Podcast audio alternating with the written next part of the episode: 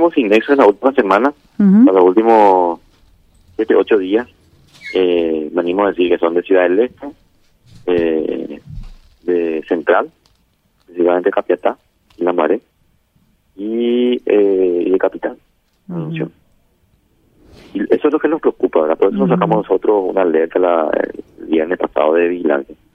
Porque no es lo mismo tener un sin nexo en, en una ciudad del interior poco poblada, como por ejemplo San Roque. San Roque eh, no tiene una población importante, ¿verdad? Pueden encontrar un nexo, activa toda la investigación, eh, se, se puede controlar el, el posible eh, la posible expansión de un caso ahí, pero es mucho más difícil hacerlo eso en Capiatá, en San Lorenzo, ¿verdad? En, Capital. ¿Por qué? Porque una persona eh, de, un pueblo del interior, eh, por más activo que sea, no es difícil que esté con 100 personas en contacto durante un día.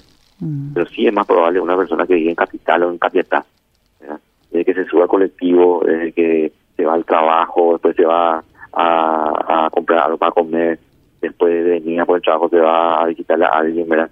O sea, la diversidad que tenés y, encima de, diferentes lugares, de diferentes distancias, puedes tener contactos a 3 kilómetros, a 10 kilómetros, a 15, eh, eh, mucho más complejo cuando ocurren sin nexo en los centros urbanos, ¿verdad?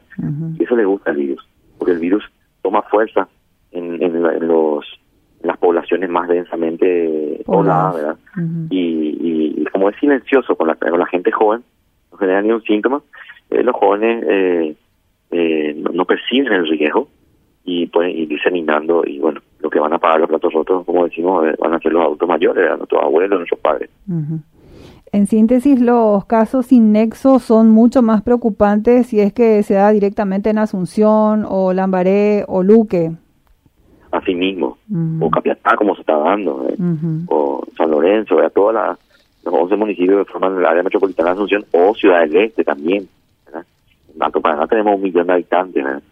eh, Alto Paraná y Central y Capital son son los caldos de cultivo perfectos para el virus. Estoy diciendo esto que no importa si ocurre en otro lugar, ¿verdad? Igual, es mucho más controlable si ocurre en, una ciudad más pequeña.